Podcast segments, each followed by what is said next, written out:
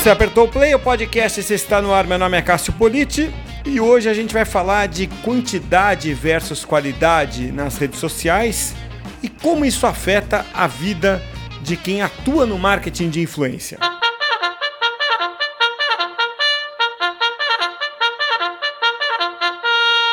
De volta aqui no podcast, esse Rodrigo Azevedo. Tudo bem, Rodrigo? Tudo bem, Cássio? Tudo bem, pessoal? Tudo beleza. Rodrigo, teve um tempo em que o, o Facebook, que é o dono do Instagram, do WhatsApp, virou uma lojinha, né, de impulsionar. Você pagava para tudo, né? Isso, sei lá, menos de 10 anos atrás. Então você queria ter muito seguidor, você pagava e pagava barato. E qualquer um podia sair do zero pro 2 mil, 10 mil, 20 mil seguidores com poucos dólares. Né? Então a gente via uns caras não muito expressivos de repente aparecerem lá na fanpage da empresa deles, o pessoal deles, é, com sei lá, 100 mil pessoas. Né? A gente via isso acontecer. Então era um, um jogo, né, um, um, como o americano gosta de chamar, um volume game, né, um jogo de quantidade. Né?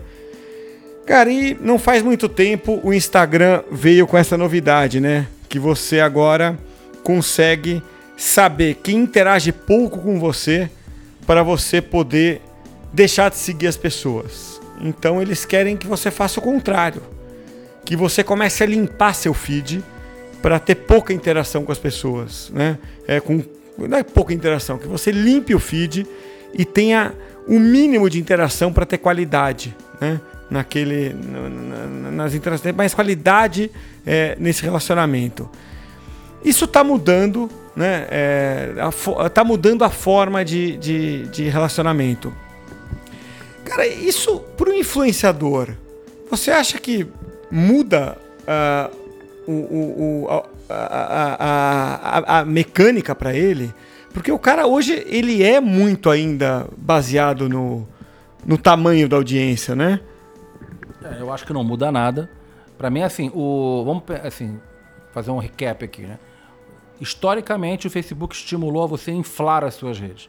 Então você, no Facebook lá atrás, quanto mais seguidor, melhor. Era assim. Então você fazia tudo para botar gente para dentro, dentro, dentro. O que, que aconteceu? Isso, de certa forma, matou o próprio Facebook. Porque você tinha, é, fi, você tinha uma quantidade gigante de pessoas que você não tinha qualquer relação. Não pensa em influenciador, pensa em que o Facebook e o Instagram eles são redes sociais feitas para as pessoas comuns. Eles não são, não são feitas, projetadas para atender anseios de influenciadores. São projetados para, primeiro, atender os anseios do bolso do Facebook e, em segundo, dos seus usuários. Naturalmente, que se você atende os anseios dos seus clientes, isso acaba se revertendo de forma sustentável para o seu próprio bolso. Então, o Facebook estimulou que você tivesse um volume gigante de pessoas. Com o tempo que aconteceu, o seu feed passou a não ter mais nenhum significado para você porque era tanta gente que você não se importava, com tanto conteúdo que você não estava nem aí, que você simplesmente parava de usar o Facebook e você tinha a sensação de que não estaria perdendo nada com isso. Tá? E esse efeito acabou se, se reproduzindo lá no Instagram. Então agora o Instagram, ele primeiro experimentou essa coisa de sumir com os likes, né? É, e agora deu esse recurso de que você rapidamente o Instagram te diz, ó, esses caras são os caras que você nunca interage. Você não quer parar de segui-los? Né? Então, se você para de segui-los, o que, que acontece? A qualidade do seu feed aumenta. A qualidade é perante a você. Você vai ver pessoas mais interessantes. Eu gosto, vou dar um exemplo aqui da minha mulher, a Patrícia. Esse efeito, ela usa o Facebook e adora o Facebook dela. Apesar de que muita gente está usando menos hoje em dia. Mas por que, que ela adora? Porque ela é reservada. Então, como ela é reservada, ela não aceita quem ela não conhece. Então, o, feed, o Facebook dela é só de amigo é só de amigo. Então 100% dos posts que estão lá são interessantes para ela. Ela realmente se importa com o que está ali. Então, por exemplo, ela tem lá, sei lá, 200 pessoas no Facebook dela, 150, e ela tem 200 comentários, 150 comentários, 250 curtidas, 150 curtidas. Então é, é, muito autêntico e verdadeiro. A ferramenta é uma ferramenta de manter relacionamento com pessoas que ela gosta. Só que não existem muitas Patrícias. As pessoas querem o quê? Querem volume tem uma questão de ego, de problema de autoestima. Então acha que é mais legal eu ter 10 mil, 15 mil, 20 mil, não importa se as pessoas não importam para mim. Então isso gera um problema. No longo prazo, é um tiro no pé do próprio Facebook, como foi, e seria no Instagram. Então eles estão promovendo uma possibilidade de você melhorar a qualidade do seu feed para que você tenha maior, vamos chamar, proximidade com ele. Quanto, quanto mais gente que você não conhece, menos proximidade com o feed. Quanto mais concentração de amigos, mais proximidade do feed. Agora, isso em relação aos influenciadores. Eu estou perguntando assim: será que algum influenciador vai clicar nesse botão e cancelar quem ele não segue, quem ele não, não interage? Ele, ele, ele acaba que não vai influenciar porque o influenciador tende a seguir poucas pessoas. Então, existe um, uma, um site chamado Social Blade, eu fiz isso recentemente. É, os influenciadores começam assim: no começo seguem muito, seguem muito.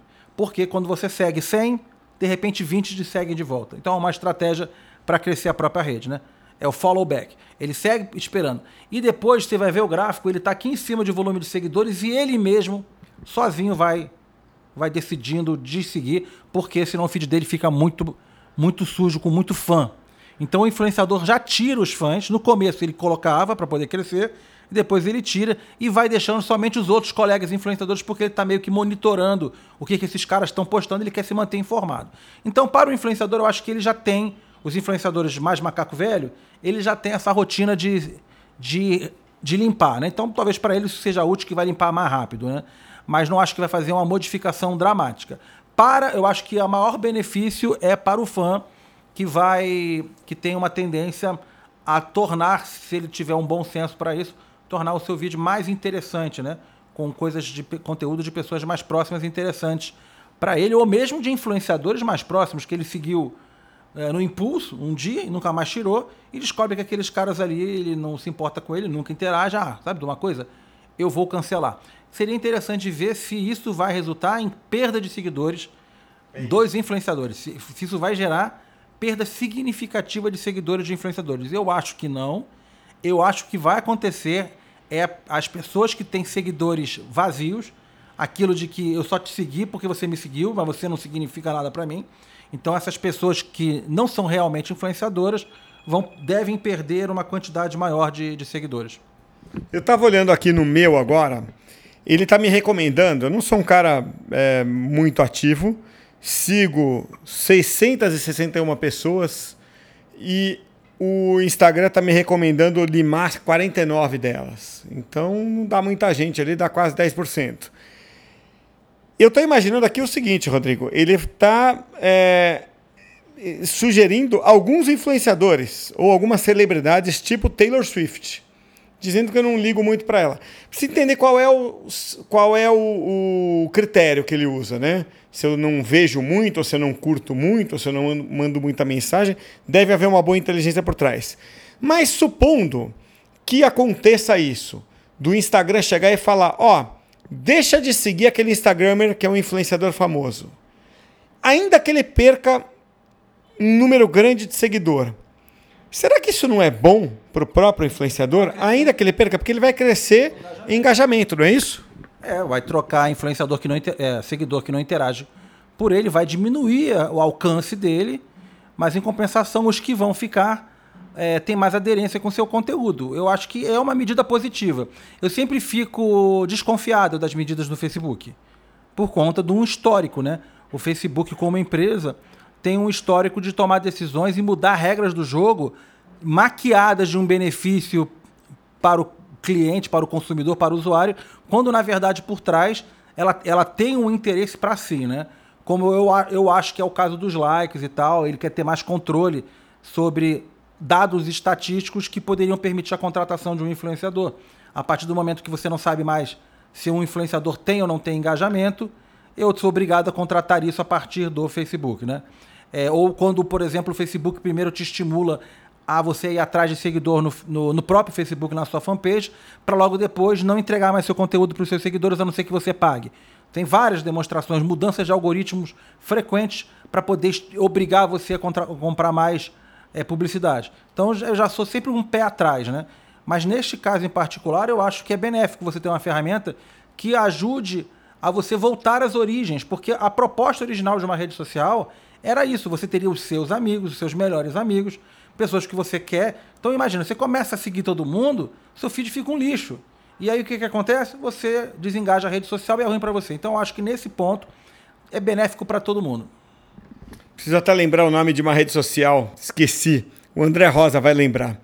Que te permitia ter acho que 100 seguidores ou 120. Que existe um estudo teórico que fala que você, humanamente, é impossível você gerir mais do que 100 ou X relações humanas.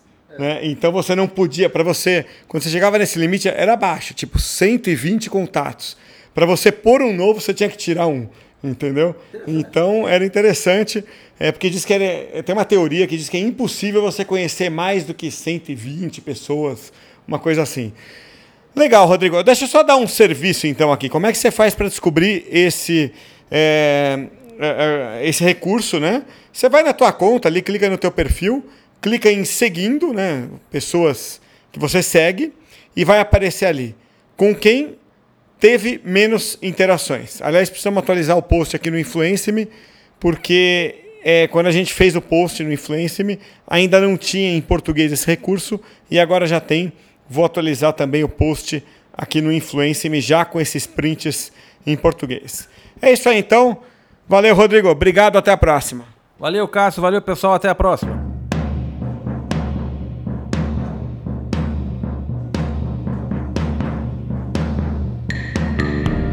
Ó, o Rodrigo participou aqui com a gente hoje, né? Mas saiba que o Rodrigo também tem o nosso canal no YouTube, ele é que pilota o canal nosso no YouTube, que é o Papo Influente, tá? youtube.com barra Papo Influente ou você acessa direto pelo link que eu vou deixar aqui na descrição do podcast de hoje.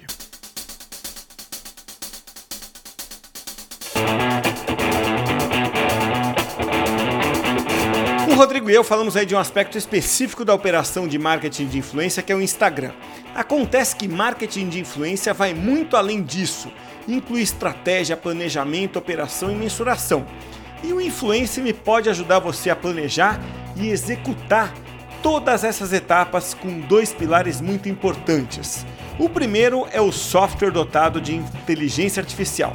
O segundo é o suporte de uma equipe altamente especializada. Então acesse agora aí o Influence-me para saber mais.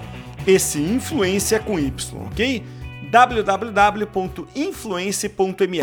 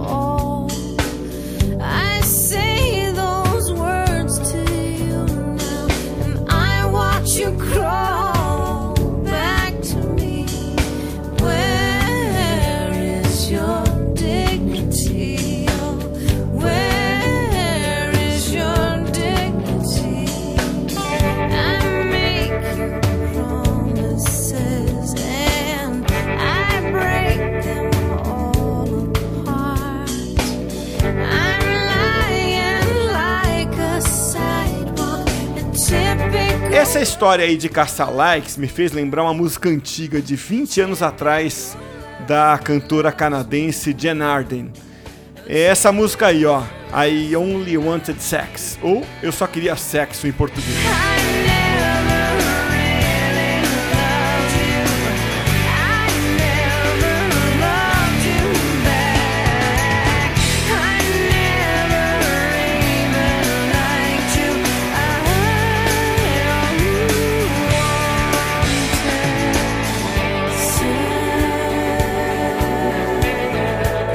Refrão diz o seguinte: Eu nunca te amei e você nunca me amou de volta, eu nunca gostei de você, eu só queria sexo. É isso que diz o refrão. Pois é, acho que as redes sociais estão querendo agora que os usuários tenham uma relação mais baseada em amor e menos em sexo, se é que você me entende, né? Então, é com a cantora canadense Jan Arden que a gente encerra o podcast esse de hoje. Até a próxima, hein? circle